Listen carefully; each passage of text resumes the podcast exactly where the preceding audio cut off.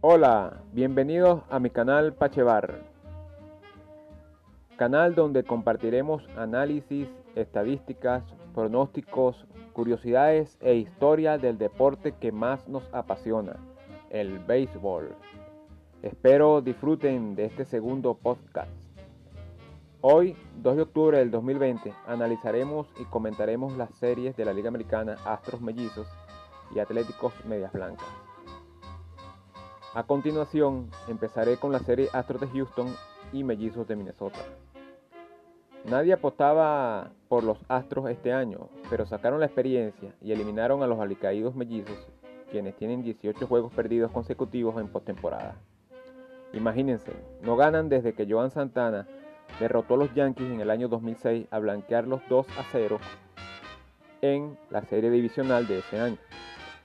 Los mellizos superaban ampliamente a los Astros en picheo y en bateo, pero Astros se encargó de barrerlos con un buen desempeño de sus lanzadores y con bateo oportuno en las protimerías de cada juego.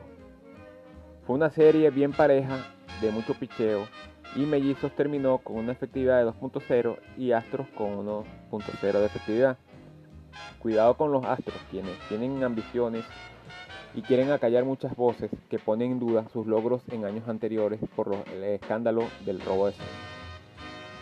Podemos destacar por los Astros a Carlos Correa, quien dio honrón oportuno y batió 500 de promedio con un OPS en 1625 en esta serie corta. Por último, recién terminó la serie de Atléticos de Oakland, segundo sembrado versus Media Blanca de Chicago, séptimo sembrado. Dicha serie, a pesar de la diferencia entre las posiciones, sea segundo contra el séptimo, partía en un principio como la serie más pareja de acuerdo a los números, y terminó siendo así. Ganaron los Atléticos venciendo en el juego bonito, quebrando la racha de 8 juegos perdidos consecutivos en instancias decisivas.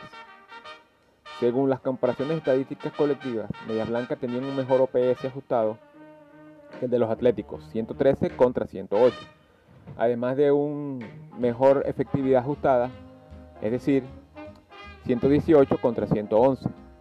¿En qué se basaba la paridad? En que los Atléticos tenían mejor FIP, fildeo independiente de picheo, mejor whip, base por bola más entre innings pichados en promedio, y mejor relación ponche sobre base por bola.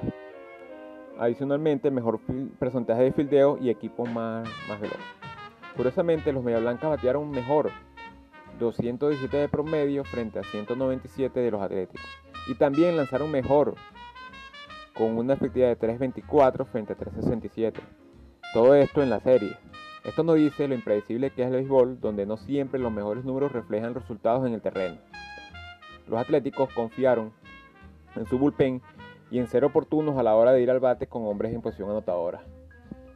Los Media Blancas entonces perdieron, pero dejaron un buen sabor por el futuro, con una cantidad de jóvenes latinos en su line diario. Y además cuentan con el campo corto Tim Anderson, tremendo bateador con alto promedio, y lo demostró en esta serie corta, bateando 643 de promedio.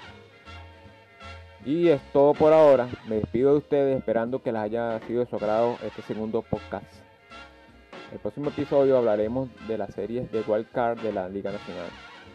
Texto y audio, Vladimir Tobar Pacheco. Saludos y hasta la próxima.